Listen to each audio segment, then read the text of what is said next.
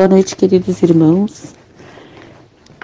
Mais uma vez estamos reunidos para a leitura do Evangelho e pedimos que Deus, Jesus, a espiritualidade superior, nos dê um bom entendimento para colocarmos em prática essa leitura. É do capítulo 16, não se pode servir a Deus e a Mamon. O item 8 desigualdade das riquezas. A desigualdade das riquezas é um dos problemas que inutilmente se procurará resolver, desde que se considere apenas a vida atual. A primeira questão que se apresenta é esta: por que não são igualmente ricos todos os homens? Não o são porque por uma razão muito simples por não serem igualmente inteligentes, ativos, laboriosos para adquirir, nem sóbrios e previdentes para conservar. É, aliás, ponto mate, matematicamente demonstrando que a riqueza repartida com igualdade a cada um daria daria uma parcela mínima insuficiente que, supondo efetuada essa repartição, o equilíbrio em pouco tempo estaria desfeito. Pela diversidade dos caráter e das aptidões, que supondo-a possível e durável, tendo cada um somente com que viver. O resultado seria aniquilamento de todos os grandes trabalhos que concorrem para o progresso, para o bem-estar da humanidade, que, admitido, desse ela a cada um o necessário, já não haveria o grilhão que impele os homens as grandes descobertas e o empreendimento útil. Se Deus a concentra em certos pontos e para que daí se expanda em quantidade suficiente de acordo com as necessidades. Admito, admito isso. Pergunta-se por que Deus a concede a pessoas incapazes de fazê-la frutificar frutificar para o bem de todos. Há ainda aí está um, uma prova da sabedoria e da bondade de Deus. Dando-lhe o livre-arbítrio, quis ele que o homem chegasse por experiência própria a distinguir o bem do mal e que a prática do primeiro resultado que do primeiro resultasse de, sua, de seus esforços e da sua vontade. Não deve o homem ser conduzido fatalmente ao bem, nem ao mal, nem o que não mais fora senão instrumento passivo e irresponsável com os animais. A riqueza é um meio de experimentar moralmente, mas como, ao mesmo tempo, é poderoso meio de ação para o progresso. Não quer Deus que ele permaneça longo tempo improdutivo, pelo que incessantemente a desloca. Cada um tem de possuí-la para se exercitar em utilizá-la e demonstrar que, que o uso sobre, sobre fazer de, dela, sendo, no entanto, materialmente impossível, impossível que todos a possuam.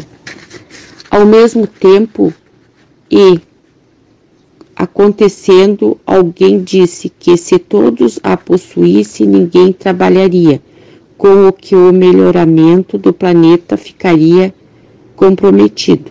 Cada, cada um a possui por sua vez. Assim, um que não na, Assim, um que não a tem hoje já a teve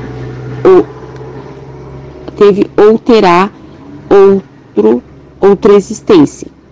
Outro que agora a tem, talvez não na terá amanhã.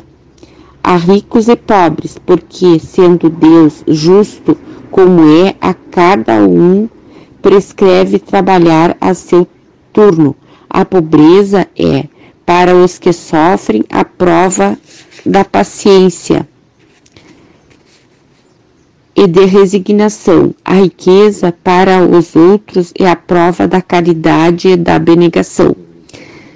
Deploram-se com razão o péssimo uso que alguns fazem das suas riquezas, dos inóbeis pa paixões que a cobiça provoca. E pergunta-se: Deus será justo? Dando dando as criaturas é exato que, se o homem só tivesse única experiência, nada justificaria semelhante repartição dos bens da terra. Se, entretanto, não tivesse em vista apenas a vida atual e, ao contrário, consideramos o conjunto da existência, deve, deve, veremos que tudo se equilibra com a justiça. Carece, pois, o pobre de motivo assim para acusar a providência, como para invejar os ricos e antes para se glorificarem do que possuem. Se abusam, não será com decretos ou leis santuárias que se remedia, remediará, remediará o mal as leis podem, de momento, mudar o exterior, mas não lo lo logram mudar o coração. Daí vem serem elas de duração efêmera e quase sempre seguidas de uma reação mais desenfreada. A origem do mal reside no egoísmo e no orgulho os abusos de toda a espécie cessarão quando o homem se re...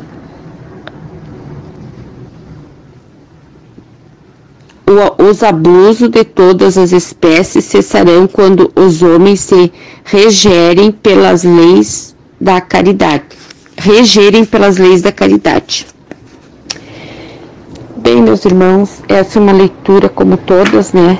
Muito de muita aprendizado, de muita orientação para a nossa evolução e que a gente sabe, né, que Deus é, é justo em todos os sentidos, né? Só em nós termos as, as, a nós podermos reencarnar e refazer todas as coisas menos boas que fizemos aqui, é, já é uma prova de que Deus é Pai amoroso e bom a todos nós. E, a, e mais essa riqueza, né, a riqueza e a pobreza, ele dá oportunidade de nós, de, de nós termos, aprendermos paciência, resignação, aprendermos a caridade, a abnegação. Isso tudo é o que a gente vai levar daqui quando a gente partir. E a caridade é uma das das principais, né? Das principais leis de Deus, assim, para a gente se melhorar, para a gente mudar tudo que, o que precisamos mudar.